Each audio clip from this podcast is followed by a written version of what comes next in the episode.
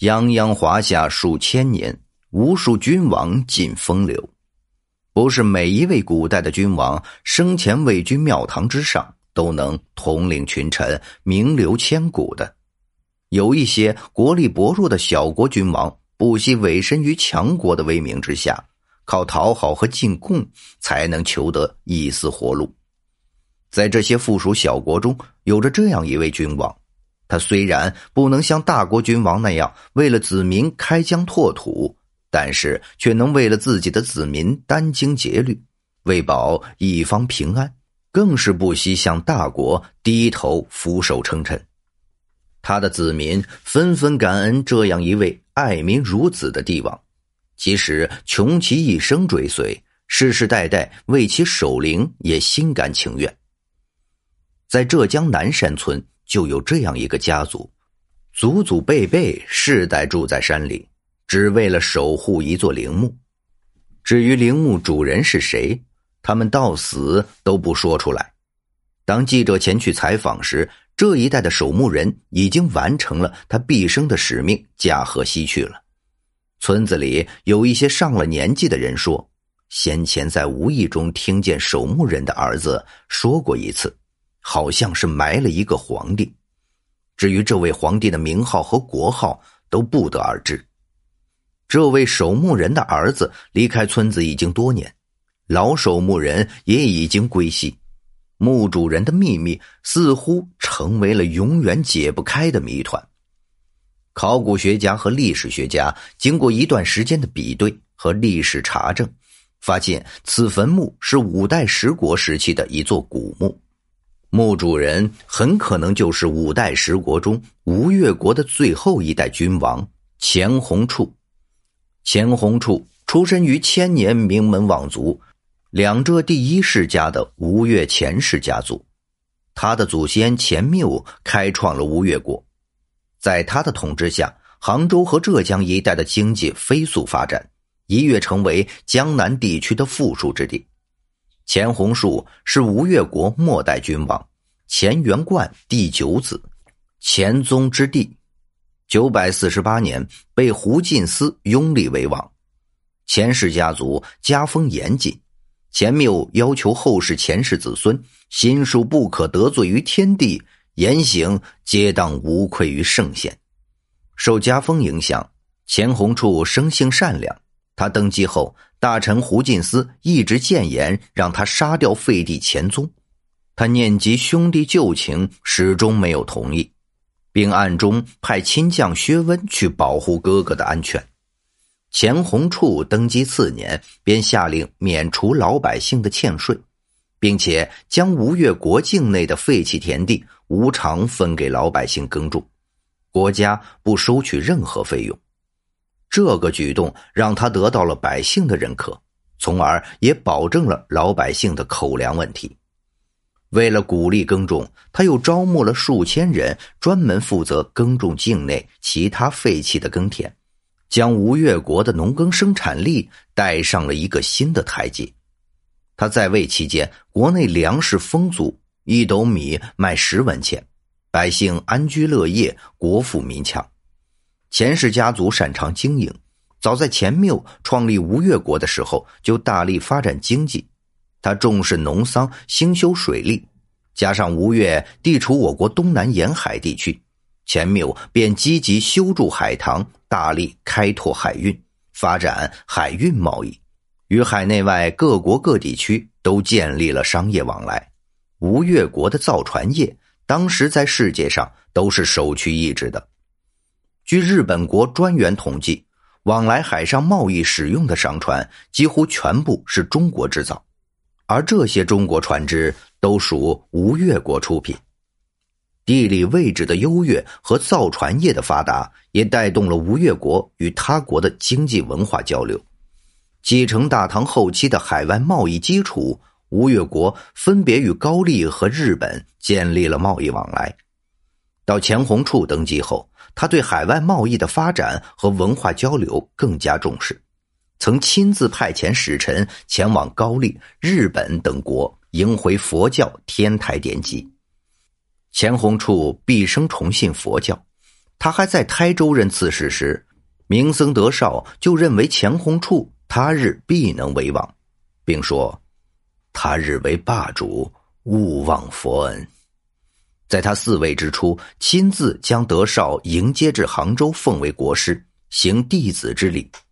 自此以往，钱弘处对佛教始终倾注极大的热忱，广建寺塔，广招僧徒，大印佛经。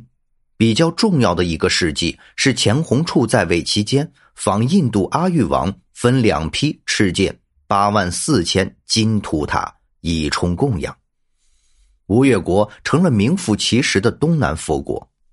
钱弘处作为吴越国最后一位君王，他的仁德不仅仅表现在懂得为百姓谋福利，更多的还是他的审时度势。身在乱世之中，他始终牢记百姓的安危。在南唐李煜求救于他时，他明明知道南唐一灭，吴越国也会陷入险境。但是他已经看清了赵匡胤夺取帝位的大势已定，他拒绝了李煜的求援，不顾满朝文武的反对，在赵匡胤挥军南下之际，出兵助宋灭了南唐。南唐灭国后，吴越国唇亡齿寒，孤立无援。为保吴越国百姓一世平安，钱弘处在祭别钱缪灵庙时失声痛哭。在国家社稷和百姓安康之间。他选择了后者。宋太宗太平兴国三年，钱弘处奉诏入京，遂被赵匡胤扣留。钱弘处知道无路可去，为保吴越国百姓安康，咬牙双手奉上了吴越十三州的疆土，自降封号为王。虽然他因此丢掉了自己的地位，却在委曲求全中保住了吴越国境内的百姓不受战争的杀戮之苦。他在吴越国百姓的心里仍然是唯一的王，他的举动在外人看来是吃软怕硬，实则是极其聪明的举动。以当时吴越国的兵力，要对付赵匡胤的人马，根本就是以软击实，即使和李煜联手，也难有胜算。如果当时拼死抵抗，最后只能落得人财两失，血染疆土。不如亲手将疆土奉送给赵匡胤，以表忠心，既能让吴越国百姓免于生灵涂炭，也能暂时稳住赵匡胤，好再做打算。果然，赵匡胤对他双手奉上的大礼，并没有多上心。本来这吴越国的疆土也如他的囊中之物，随时可取，只是钱弘处自己眼巴巴送来的，倒免了他的舟车劳顿。赵匡胤建立宋朝后，钱弘处为了维系吴越国和大宋的关系，每年都会向大宋进贡无数的奇珍异宝，为的就是能依靠大宋的国力庇护吴越国境内的百姓，在战乱纷飞的年代能够偏安一隅，免受战火洗礼。他这样心中常怀百姓之苦的帝王，与其说他亡国，不如说他将江山都归还给了百姓。正是这样一位爱民如子、一生向佛的好皇帝，却在六十大寿时与来自大宋的贺寿使者通饮一夜后突然暴毙。关于他的死因，史书上没有任何的记载。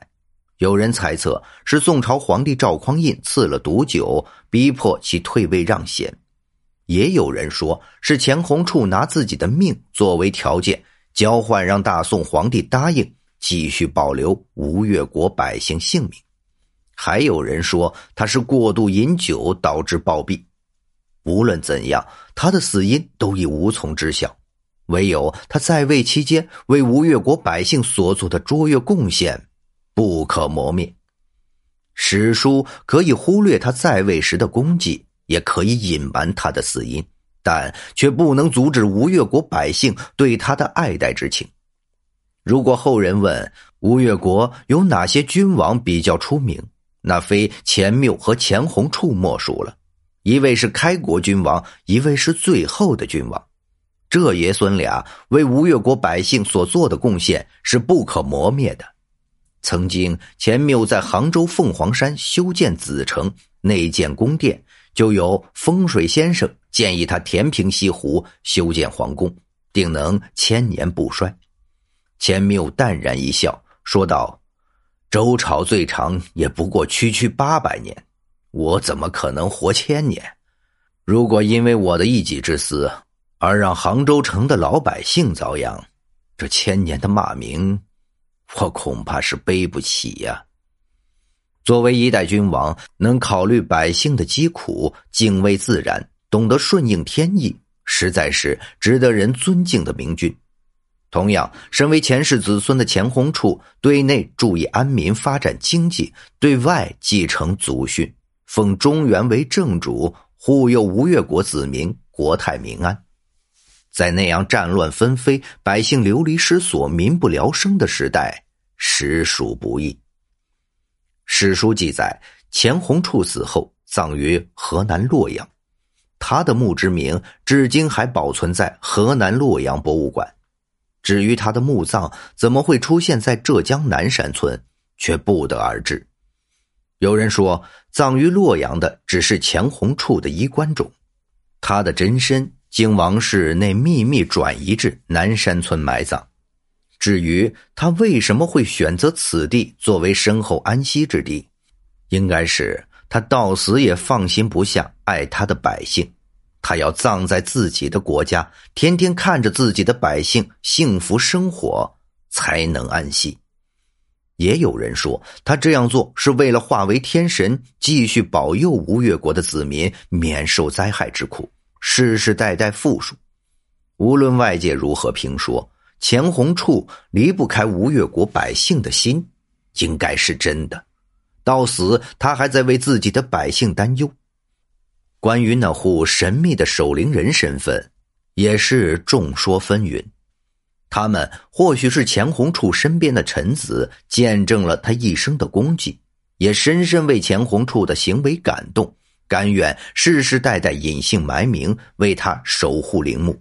确保他死后能在这样一个僻静的地方获得一丝安宁，不用再日日为了百姓的安危而弃自己的帝王尊严于不顾。至于他们为什么连帝王的名号也要对外隐瞒，世代负责守灵的后人只靠着口口相传来交代任务，外界猜测是害怕书面的文件会落入心怀不轨的人手里，给帝王的陵墓带来毁灭性的破坏。正是世代守陵人的忠心护主，才保留了钱红处陵墓的完整性。经历了数千年，有关于这位吴越小国最后一位君王的历史再次重现于后世，也让越来越多的人对这位亡国之君的理解有了更多新的认识。回溯中华数千年的历史，威名赫赫的君王有无数。但像钱弘处这样将民众的利益放在第一位，时时刻刻为黎民百姓着想，大力发展生产力、发展经济文化，提高老百姓的实际收入和幸福指数的君王，又有几人呢？千年守灵不简单，但是能为这样一位难得的明君守灵，却是吴越国百姓回报君王恩情的。最恰当表现。好了，以上就是本期的内容。如果你喜欢我们的节目，欢迎订阅、点赞、转发，感谢大家的支持。